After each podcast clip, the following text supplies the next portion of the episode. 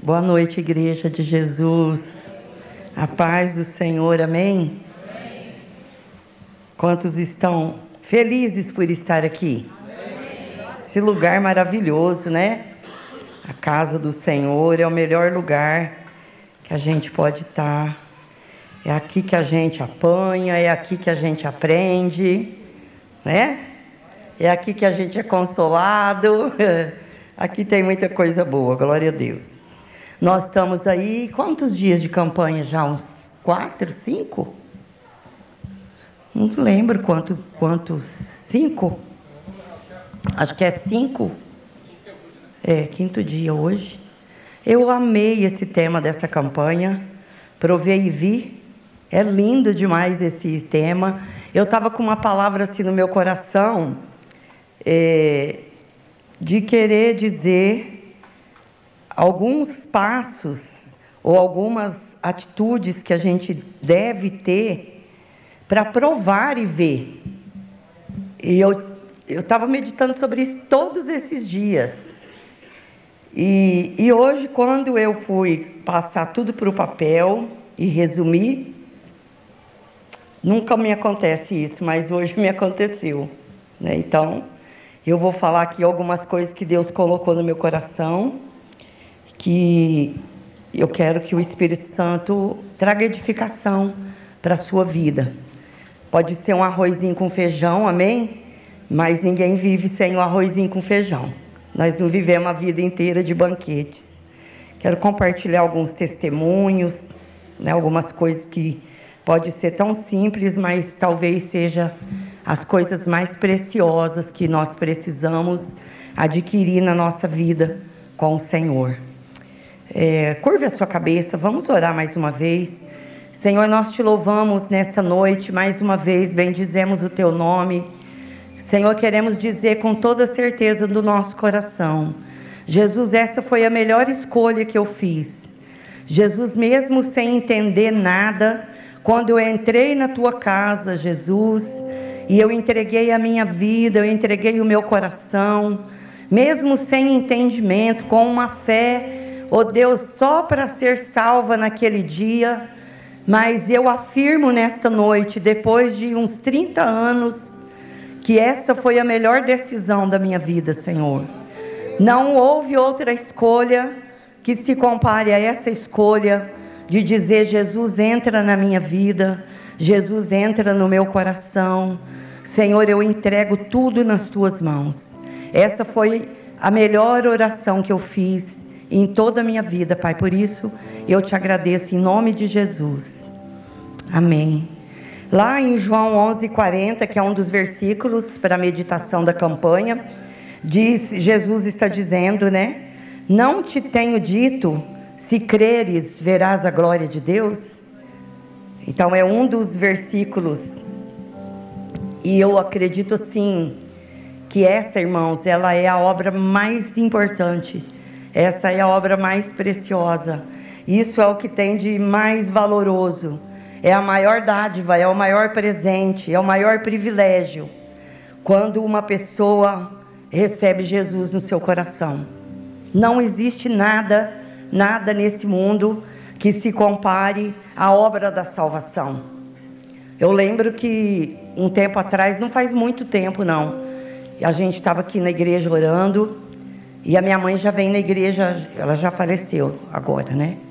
Mas ela já vinha na igreja há muitos anos, já era batizada há alguns anos. E estava uma presença muito forte de Deus aqui na oração. E o Senhor, ele falou no meu espírito que havia alguém ali no nosso meio que não sabia o que era a presença de Deus que não sabia o que, do que, o que estava acontecendo ali, que nunca tinha experimentado aquilo.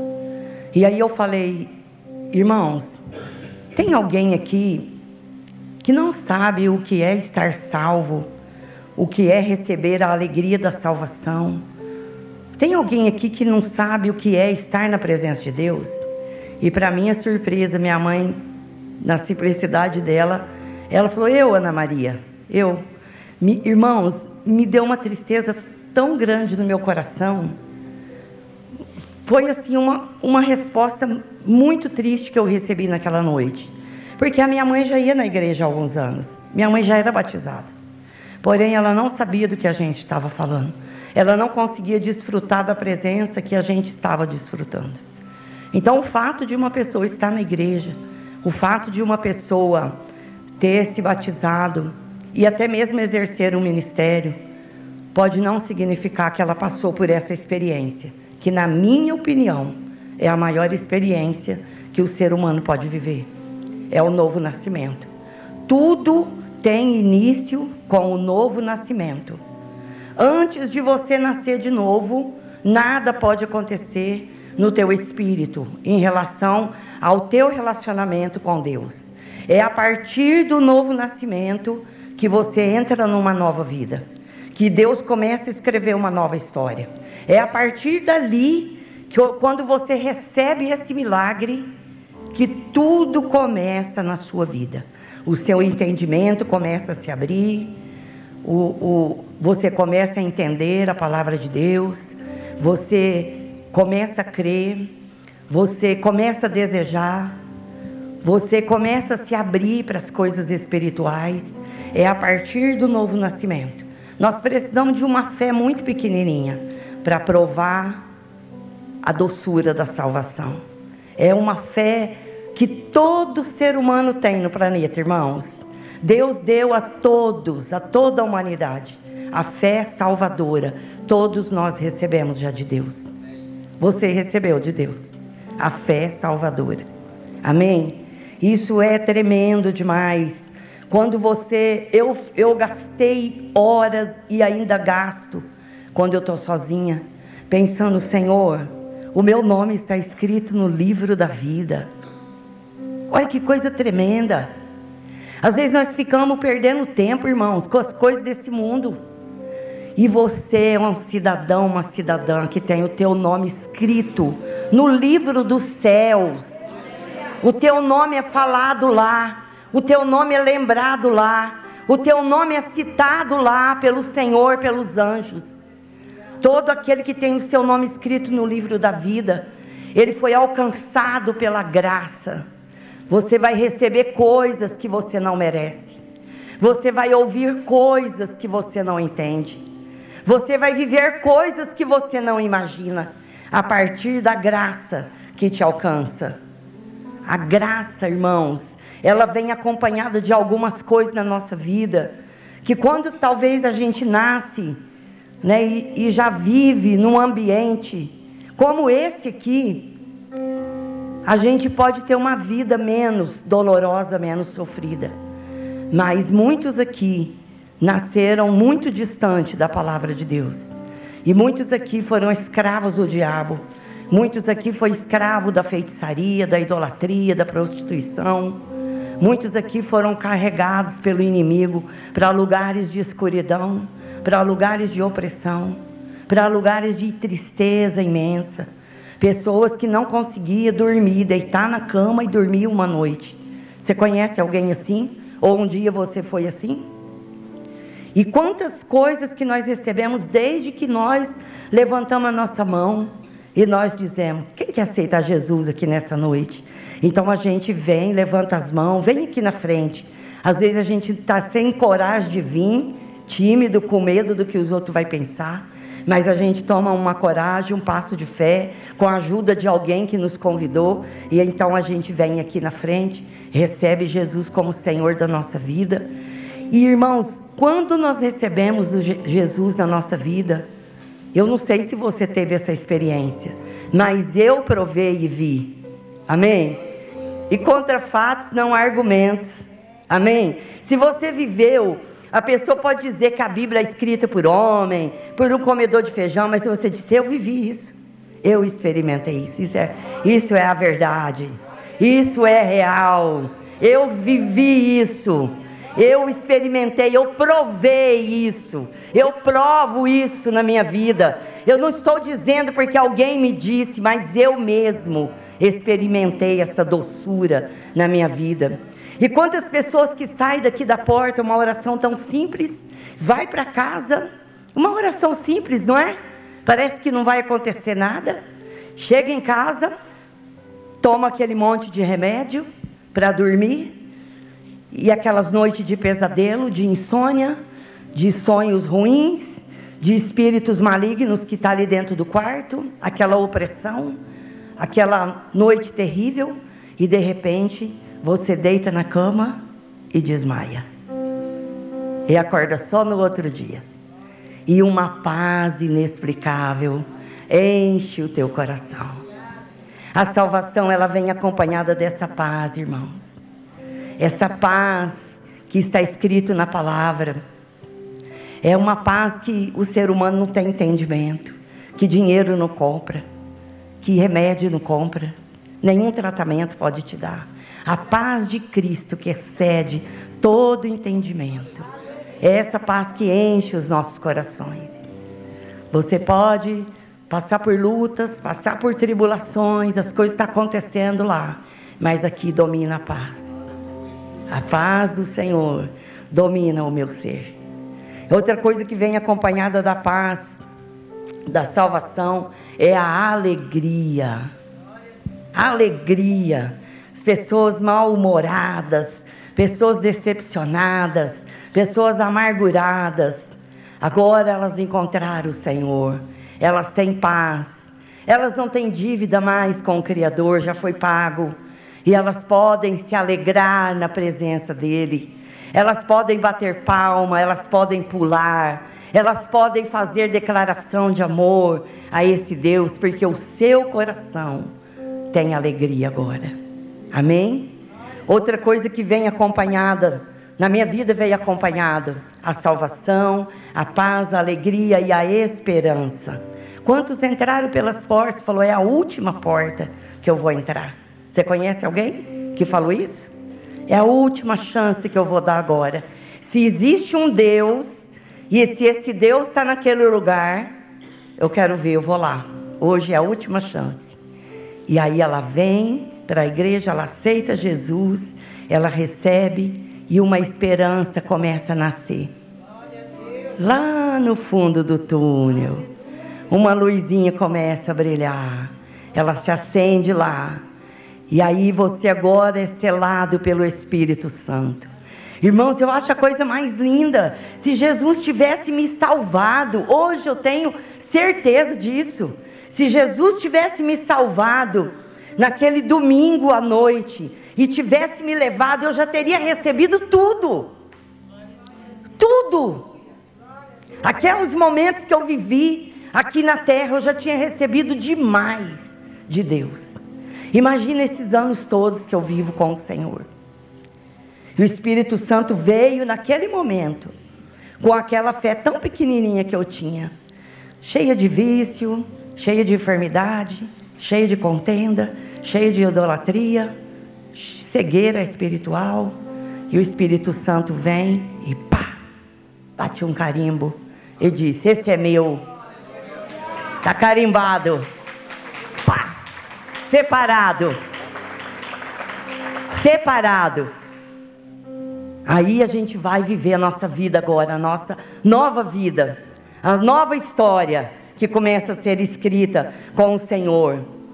E começando aqui na, na, eu quero ler com você para a gente ver o quanto que é importante a alegria, a, a alegria da salvação. Davi, em um determinado momento da vida dele, quando ele peca, ele começa a sentir tristeza pela presença do Senhor. A tristeza que nós conhecemos hoje, irmãos. Porque antes a gente já vivia todo o tempo amarrado, perturbado, opresso. A gente não conseguia discernir, mas hoje a gente conhece o que é a presença de Deus. E Davi, quando ele percebe, ele faz essa oração ao Senhor.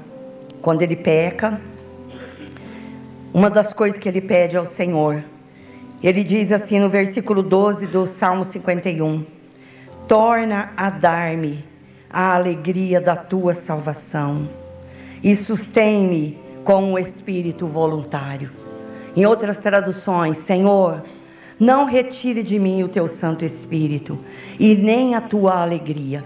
Porque, irmãos, quando uma pessoa perde a alegria da salvação, talvez porque se afastou, talvez porque pecou, quando ou mesmo quando ela deixa de orar, quando ela deixa de ter comunhão, quando ela começa, vem aqui trazer oferta, como o irmão falou. Veio aqui, deu uma palavra tão maravilhosa. A pessoa que perdeu a alegria da salvação, ela sente um peso quando é falado em dízimo, quando se fala em oferta, quando se fala em adoração. Tudo começa a ficar difícil, porque ela perdeu o prazer ela perdeu a alegria, ela perdeu o gozo. Então tudo fica difícil para ela.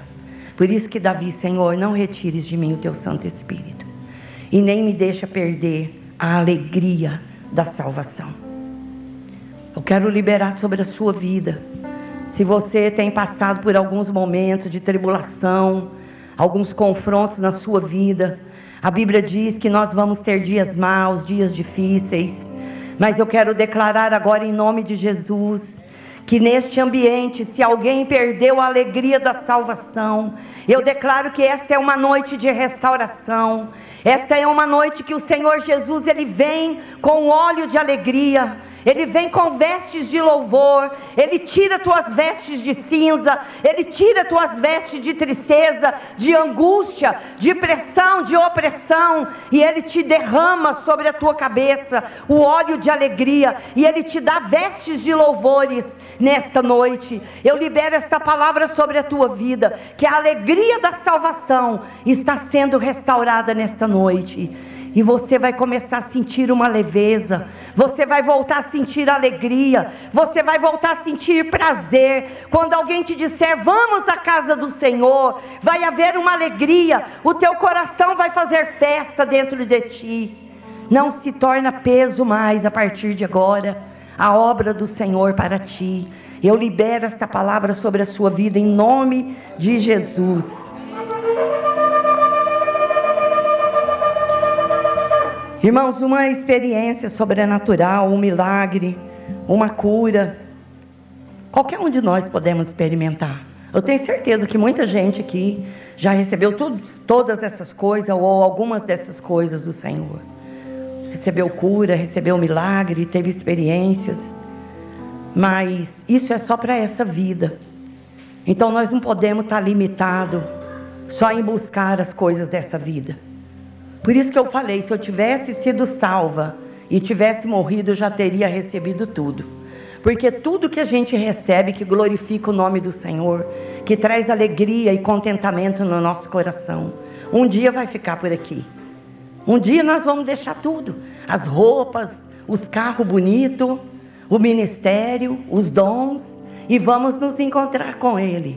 E se o nosso nome estiver lá nos livros, nós vamos passar a eternidade com Ele. Amém? Então é importante que a gente busque. Busque a milagre, busque as bênçãos, busque a cura, busca a restituição, busca a restauração, busca os dons espirituais, busca os ministérios. É importante a gente buscar. Nós estamos aqui nessa campanha para isso, para que você receba, para você provar e ver o quanto o Senhor é bom. Você provar e você ver que realmente é verdade, que realmente Deus faz. Você não pode ser só testemunha, mas você precisa ser a pessoa que experimenta. Você precisa ser a pessoa que vive, que prova e que vê o impossível, o sobrenatural de Deus, porque Deus tem isso para a sua vida. Ele, ele tem prazer, Deus tem prazer de nos fazer experimentar. Eu já cheguei até a pensar assim, parece que quando a gente se converte, fala para mim se aconteceu com você. Ou quando você está pregando para um novo convertido, você ora, parece que as coisas acontecem mais rápido, não é? Você vai numa casa, a pessoa está doente, você impõe as mãos, você libera uma palavra, as coisas já acontecem, as portas se abrem, Deus repreende a miséria, Deus traz cura. E Deus tem prazer de fazer isso na nossa vida curar o nosso corpo, curar a nossa alma, nos deixar restaurados completamente. Eu não acreditava que Jesus curava quando eu me converti.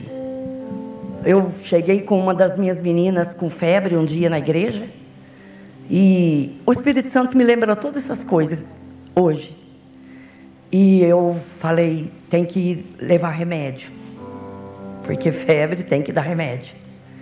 E aí eu falei com os irmãos, a, a minha menina está com febre e tem que dar remédio. Se não melhorar, eu vou levar no pronto-socorro. Os irmãos juntaram ali e orou e repreendeu a febre. Aí eu falei, vixe, tem isso, os crentes faz isso, repreende febre. E os crentes repreendeu a febre e a febre foi embora. Né? E a minha filha ficou ali curada. Eu me lembro que quando eu cheguei para Jesus, eu tinha até esquecido essas coisas, né? Eu tinha muita dor de estômago, eu bebia muito café, eu fumava, me alimentava muito mal. E não sei se por consequência disso, mas eu já tinha feito esses exames terríveis de endoscopia, é muito ruim. E, e chapa do estômago, e aqueles jejuns, e não podia comer quase nada. Eu comecei a orar ao Senhor que curasse meu estômago. E em pouco tempo, irmãos, eu fiquei totalmente curada do estômago. Eu como até pedra agora. Se vocês me convidar para comer pedra, eu como até pedra. Nada me faz mal, como de tudo. Né? E eu lembrei também que um, eu tinha uma infecção no útero. E eu sempre tinha, tinha muitas dores. E sempre estava fazendo algum tratamento. E depois eu, eu, eu me converti com esse problema. E numa das orações, que eu também fui para frente, quando a gente converte, a gente vai para frente para tudo. Você aceita Jesus um monte de vez, né? Você, tudo que é vício, que é doença, a gente vai tudo para frente, todos os cultos. E eu lembro que aquele dia eu quase não fui, porque eu estava com muita dor. E parece que a barriga inchava, endurecia, mas eu fui assim mesmo. E aí, quando foi fazer a oração da fé, a oração da fé. Eu vim para frente e o irmão me ungiu, as pessoas ali, os irmãos me ungiram. E eu estava com muita dor naquela hora. E na mesma hora, a dor sumiu. Eu fiquei totalmente curada. Eu tentava assim, apertava, respirava, né? Deu uma batidinha no pé, porque você anda, parece que está tudo solto, né? Está do, dolorido. Nunca mais, irmãos, Nunca mais eu tive dor nenhuma. Nunca mais. Acabou, né? Eu lembrei também que assim, trouxe muita edificação para minha fé. E eu sei que testemunho traz edificação para a nossa fé. Estou falando de cura, amém?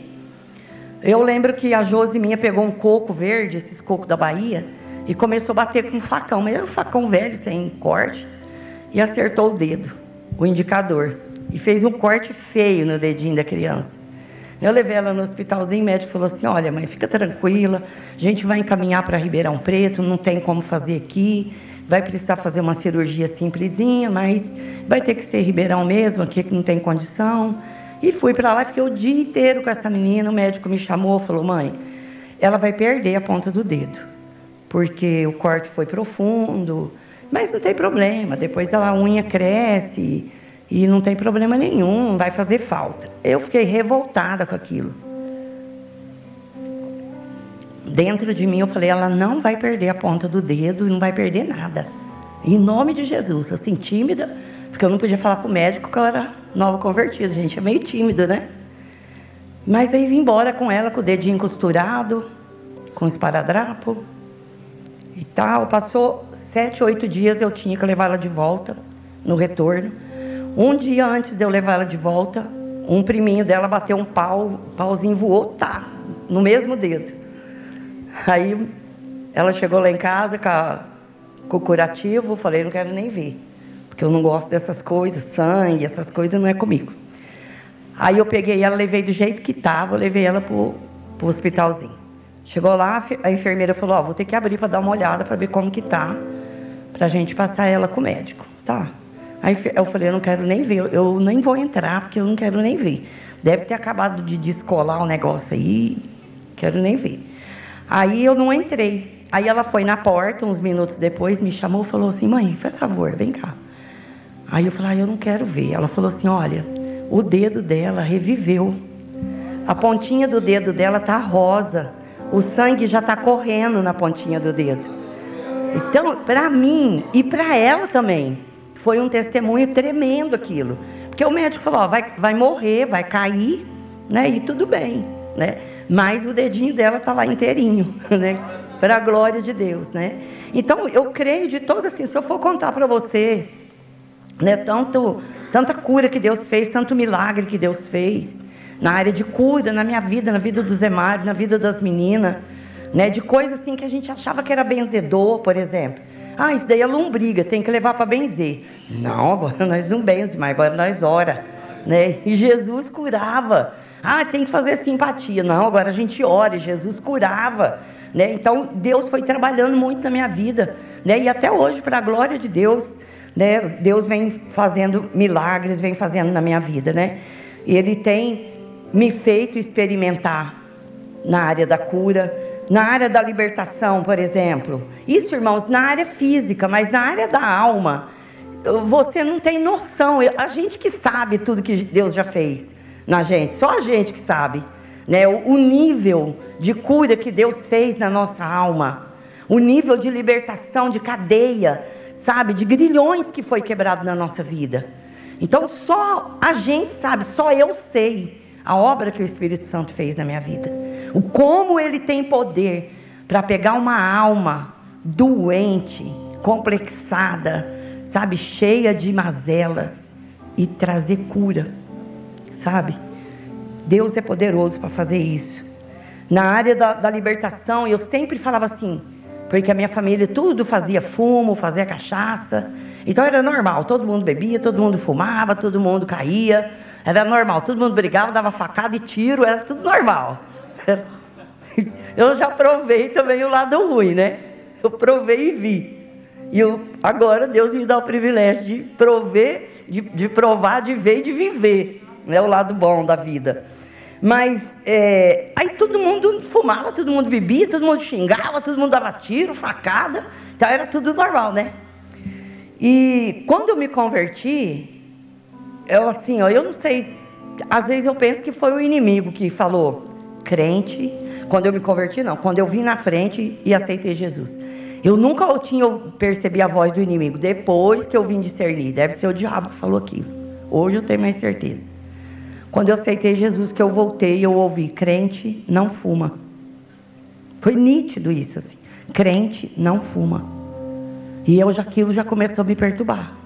Porque eu achava que nunca eu ia largar de fumar. Eu achava que eu ia morrer com cigarros na cabeceira do meu leito, igual meu pai. Meu pai morreu com vários maços de cigarro e um prato daqueles maior, cheio de areia, com bituca. De todo jeito, porque ele tinha tanto medo de não ter cigarro que ele punha debaixo do travesseiro, ele punha debaixo das costas, ele punha por cima dele, o prato estava cheio, ele ia morrer mesmo. Os médicos liberou para deixar cigarro de todo jeito que ele queria. E eu vim para Jesus com, essa, com esse vício, né, impregnada, preso por esse demônio. E quando eu vi pessoas que foram libertas, pessoas dando testemunho, eu pensava, Deus, se um dia o Senhor me libertar do vício do cigarro, eu vou declarar, eu vou, vou acreditar e eu vou falar para todo mundo que o Senhor pode fazer qualquer coisa. Porque para mim, Deus, isso é muito difícil. Para mim, isso é impossível. Né? E aí eu tive alguns, alguns tempos de luta. Aí eu percebi que eu não. Tem gente que chega na igreja, entrega a vida para Jesus, põe um maço lá em cima do armário e esquece, nunca mais lembra, né? Outros tomam nojo. Eu não. Eu quanto mais dia eu ficava na igreja, mais eu queria o cigarro, porque eu não queria, não conseguia nem dormir, era aquela, aquela coisa que me perturbava.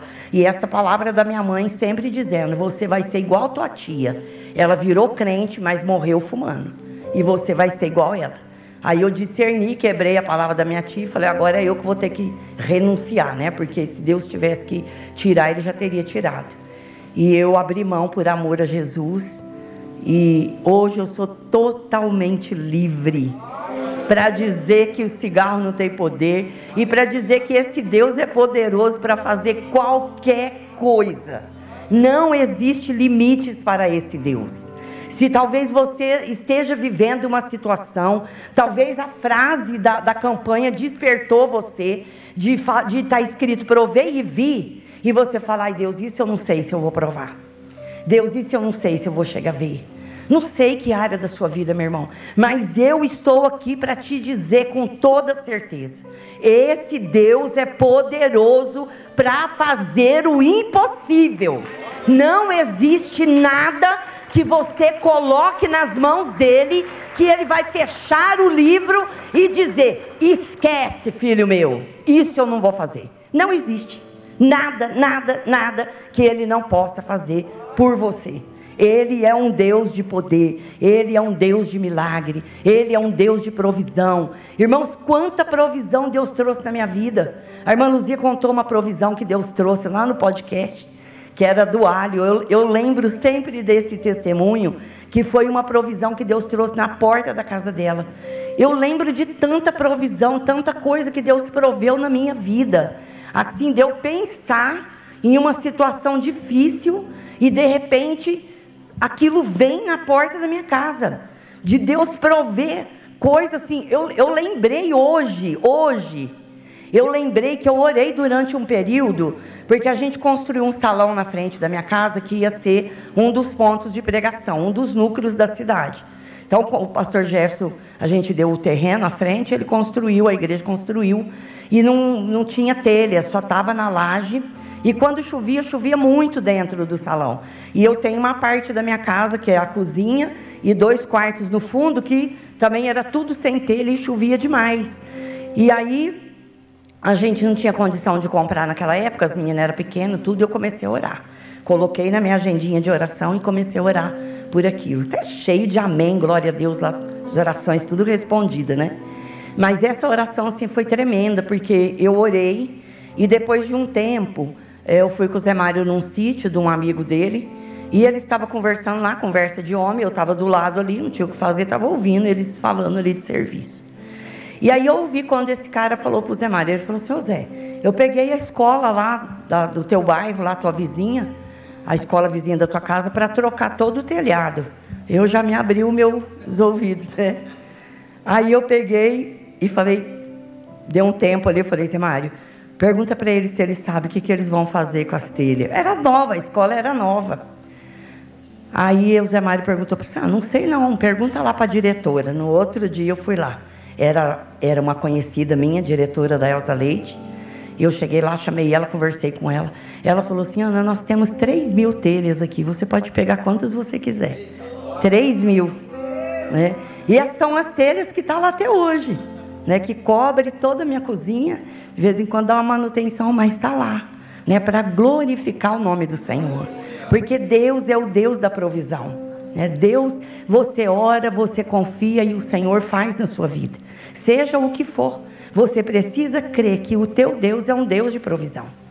Eu estava lembrando de algumas experiências espirituais. Eu lembrei de uma experiência que a gente teve. A igreja ainda era ali, o, o púlpito era ali, tinha cascata ali, e aqui era a nossa porta de entrada, né?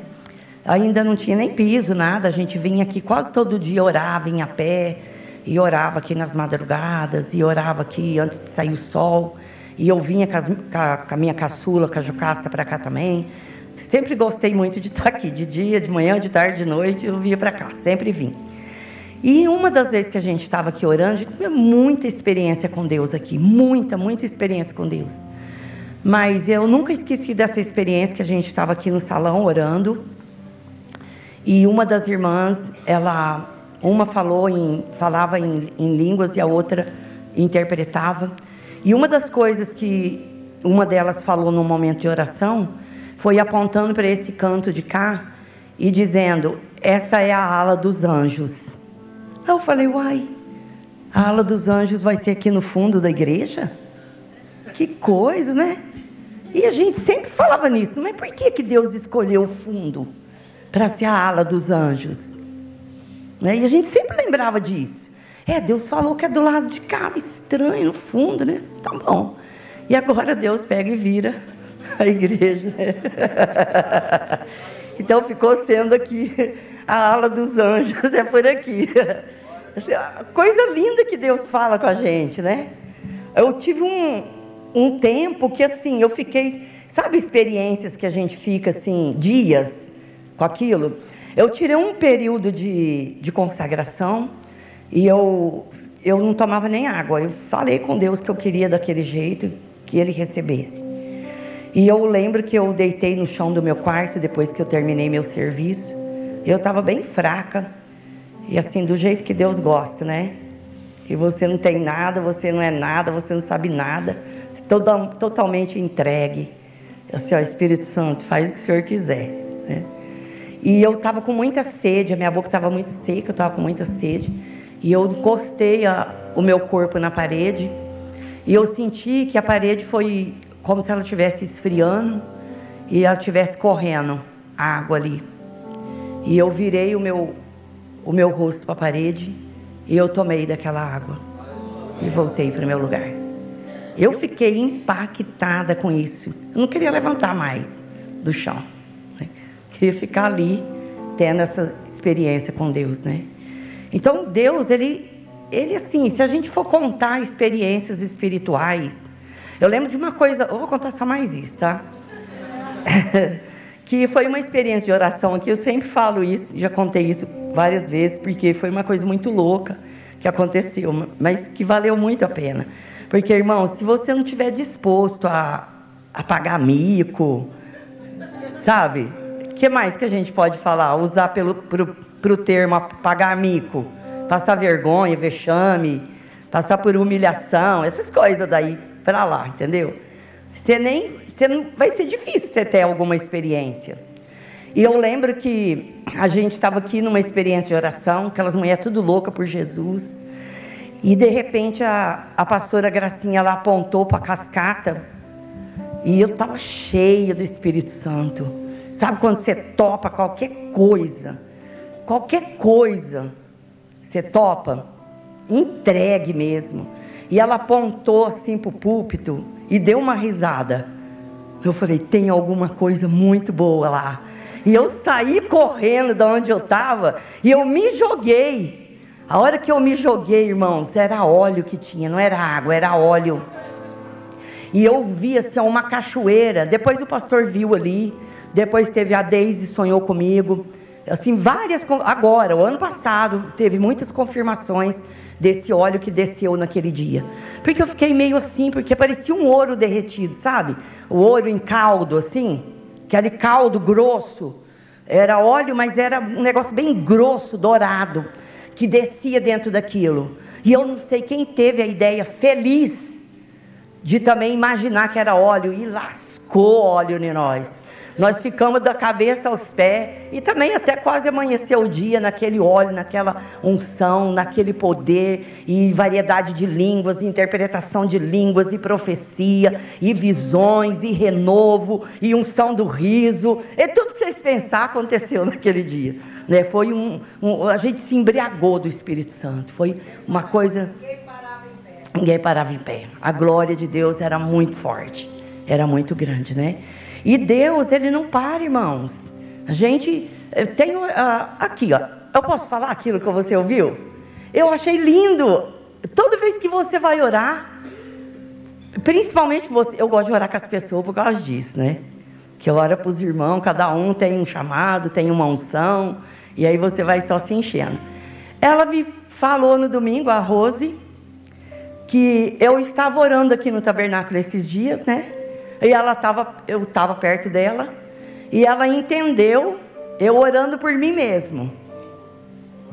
Em línguas, eu estava orando em línguas. E ela estava entendendo o que eu estava orando. Eu não sabia, né? Aí ela falou assim para mim: Ai, eu achei interessante que você estava orando para você mesmo. Não foi isso? Eu falei: É? Como assim? Eu não lembro disso. Eu não sei. Aí ela falou assim: Ah, eu ouvi você falando assim. Flui, Ana Maria, é isso?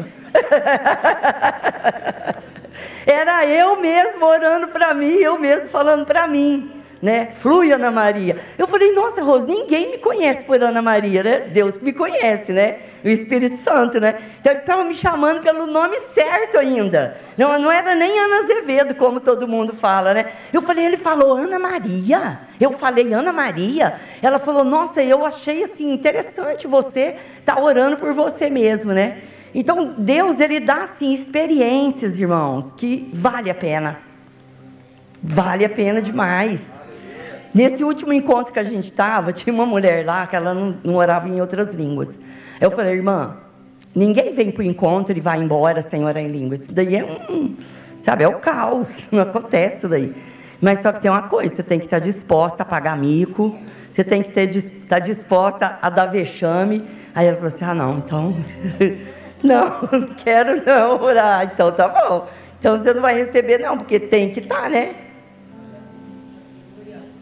Eu falo muito nos encontros assim. Às vezes a pessoa fica esperando que vai falar uma, uma língua, né? Que vai, ou vai entender, ou vai saber falar, ou vai ter entendimento, né? Eu falo, não, filho, se Deus mandar você falar iriri meia hora,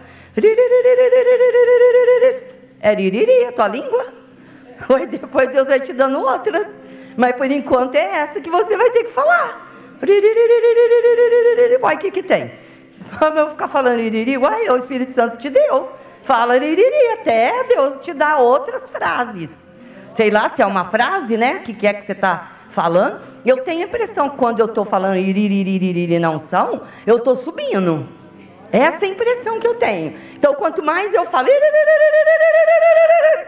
parece que eu vou, vou virando assim, vou subindo, vou subindo, né? Aí eu começo a ver coisas, já começo a entrar em outros lugares, né? Então, deixa fluir, irmãos, deixa fluir. Tem que estar com essa disposição, amém? De, de se entregar, de se render, de pagar mico, né? É, tem essas experiências aqui, são as experiências que Deus dá e Deus quer que a gente viva nessa vida, né? Prova e vê. Deus quer que você prove e vê. Deus não quer que você fique aqui me ouvindo e fica aí, ah, mas será, né? Ah, mas será que comigo vai acontecer isso? Vai, vai acontecer. Deus quer que, que você tenha experiências. Amém? Tem coisas que não é para essa vida. Tem coisas que a gente está esperando pela fé, né? Como o irmão falou aqui da, da vinda do Senhor quando a gente vai estar com Ele para sempre. Isso é uma promessa que a gente crê, é uma promessa que a gente está esperando o cumprimento, não é? Então, a Nova Jerusalém, as ruas de ouro, as bodas do cordeiro, né, tudo que vai acontecer na, na nova vida, na glória, depois do arrebatamento, isso é, é promessa que vai acontecer, que a gente está vendo pela fé, a gente crê. Né? Agora, essas coisas que eu falei, todas essas coisas, é para você viver nessa vida. Deus quer derramar na tua vida. Amém? Você é um amado de Jesus. Quando eu falei em espanhol, quando eu falei em espanhol, foi um seminário de vida no espírito. E eu tava, eu vim já com essa motivação. falei, Deus, quero nem saber quem vai estar à esquerda, direita, eu quero, quero te adorar. É vida no espírito, quero me render me entregar ao Espírito. E aí o pastor estava, né, não tinha muito instrumento, que nem tem hoje não, um violão, e o pastor ministrando louvor. E eu entrei numa adoração com o Senhor e fazendo elogios e exaltando o nome dele, um pouco em português, um pouco em outras línguas e um pouco em português, e aquilo fluindo, fluindo, a presença de Deus tremenda. E eu não sabia quem que estava na frente, quem que estava atrás, quem que estava na esquerda, na direita. Aquilo era eu no céu, eu no trono. Eu ali diante dele, entregando a minha adoração, entregando o meu louvor. E de repente eu tenho a impressão que as palavras em línguas e em português, elas se esgotaram. Elas acabaram. E aí eu comecei a falar espanhol, fazer declaração de amor para o Senhor em espanhol. E eu lembro que eu comecei, oh Senhor, como te amo. Oh Senhor, te quero tanto, Senhor. Tu és o bem maior que tenho nesta vida. E isso fluía, fluía tanto, tanto, tanto, que eu depois achei que nunca mais ia falar português. Né? Que toda vez que eu ia, ainda vem uma unção poderosa ainda, né? É, de adoração e de autoridade. Eu sinto muita autoridade quando Deus me usa em profecia, usa para entregar uma palavra para alguém, eu sinto assim, um revestimento de autoridade, uma coisa muito forte, né? um fluir é, na adoração e na autoridade espiritual que o Senhor me deu, me deu assim para destravar algumas coisas no mundo espiritual, né? Eu depois eu fui pregar no núcleo, né, do Alexandre, e eu preparei toda a palavra lá e eu não conseguia falar esse português correto aqui. Fiquei todo o tempo da pregação, né, toda enrolada, falando um, um portunhol, um espanhol com um português, e, e eu mesmo fiquei impactada com aquilo. Fui para Goiânia, era Harold Caballeros. Olha, Janete falou, irmã, Deus te deu até sotaque. Quando você fala, eu vejo uma espanhola do meu lado. Isso é mesmo. Então, porque às vezes a gente tem a língua, mas não tem o sotaque, né? Você recebeu até o sotaque. E eu lembro que ele é da Guatemala. E ele estava pregando em castelhano na conferência profética, lá em Goiânia, do pastor José Rodrigues. E ele falava, e, ele, e antes que o interpretasse, o intérprete falasse, eu já tinha anotado tudo que ele estava falando. Então o meu ouvido abriu naquela conferência e eu entendia tudo, né? Então, é, eu achei que eu falei, nossa, eu acho que eu vou para essa região aí, vou. E eu recebi uma palavra esses dias, irmãos. É muita coisa para contar, né? Oh, tá Deus. Eu posso contar só mais isso?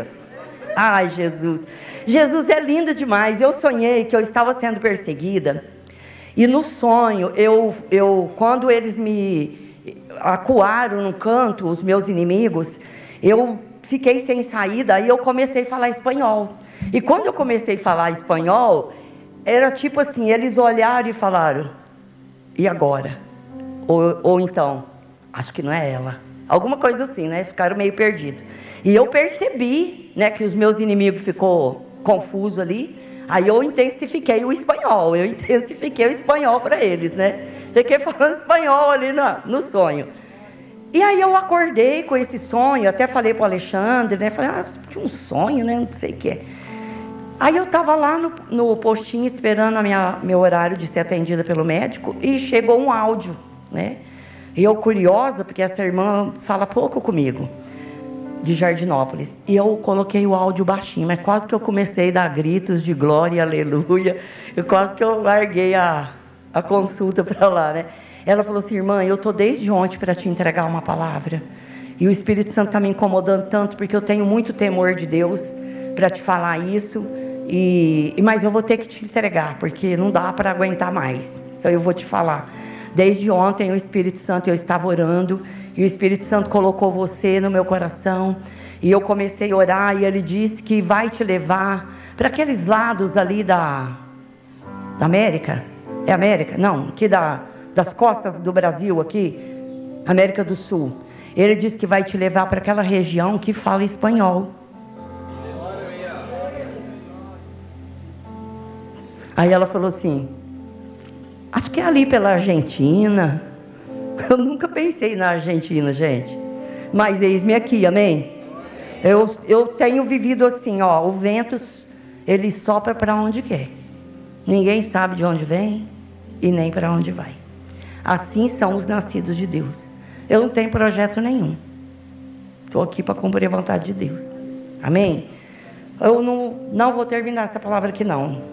Porque eu queria orar. Eu queria que a gente orasse. Né? Eu quero só fazer um comentário rapidinho sobre Marta, Maria e Lázaro, que é uma outra palavra que Deus me deu esses dias. Que quando uh, Jesus chega naquela família, que era uma família amada de Jesus. Ele manda chamar Maria e Marta vem conversar com ele. Eu anotei os versículos aqui, mas não vai dar para a gente ler. Lá em João 11, 21, é, quando Jesus chega, né? Marta fala, Marta fala para ele: Senhor, se tu estivesses aqui, o meu irmão não teria morrido. Então, nesse momento, Marta, ela aponta para um passado. E quantos de nós, irmãos, não tivemos experiência de provar e ver, porque nós estamos olhando para o nosso passado. Estamos lá presos. Alguma coisa te prendeu lá. Talvez o seu pecado, a sua religião, o seu casamento, os seus relacionamentos. Eu não sei. Mas talvez você venha aqui na frente e quando o momento de você receber de Deus, o inimigo ou a tua alma diz: você não pode receber por causa disso que está relacionado ao teu passado. Então Marta, ela disse: Senhor, se o Senhor tivesse aqui, ela estava olhando para ontem, para ontem de ontem, ela estava olhando para um passado. E aí Jesus continua o diálogo ali com ela. E quando Jesus fala para ela, o teu irmão vai ressuscitar. Ela fala o quê? Eu sei que ele vai ressuscitar. No dia da ressurreição, ele vai ressuscitar. Aí ela olhou lá para frente, para um futuro que até hoje nós estamos esperando. Amém? Ela estava esperando o dia da ressurreição dos mortos. Mas Jesus estava dizendo para ela, Marta, olha aqui, ó. Jesus está te dizendo nessa noite. Gustavo, Ada, Renata. Jesus está falando para você nessa noite. Eu estou aqui, ó. Olha aqui nos meus olhos. O que eu tenho para você, Marta, é para hoje. O que eu tenho para você, Marta, não está guardado para a eternidade. Eu tenho coisas para você, Rose, também nessa vida. Eu tenho conquistas, eu tenho experiência, eu tenho provisão, eu tenho cura, eu tenho libertação. Mas eu tenho coisas para fazer na tua vida agora. Não é para a eternidade. E eu queria que a gente orasse nesse sentido nessa noite. O que que você acha difícil você provar e ver? O que que você acha na sua vida? Você já entregou sua vida para Jesus? Você está salvo? Teu nome está escrito no livro da vida? Você tem promessas? Você vai morar no céu? Mas o que você não experimentou? Ou o que você perdeu nessa caminhada com o Senhor? Você perdeu a tua alegria? Você perdeu a paz pelo caminho? O que, que você perdeu? Você perdeu a esperança? Quem sabe você está dizendo, nossa, já aconteceu tanta coisa ruim que eu já perdi as esperanças. Mas o Senhor está aqui. Jesus, ele veio. Ele veio na hora certa. Jesus não chegou atrasado em Betânia. Você pode dizer isso? Jesus nunca chega atrasado. Ele chegou sempre na hora certa. Amém? Quero que você se coloque em pé.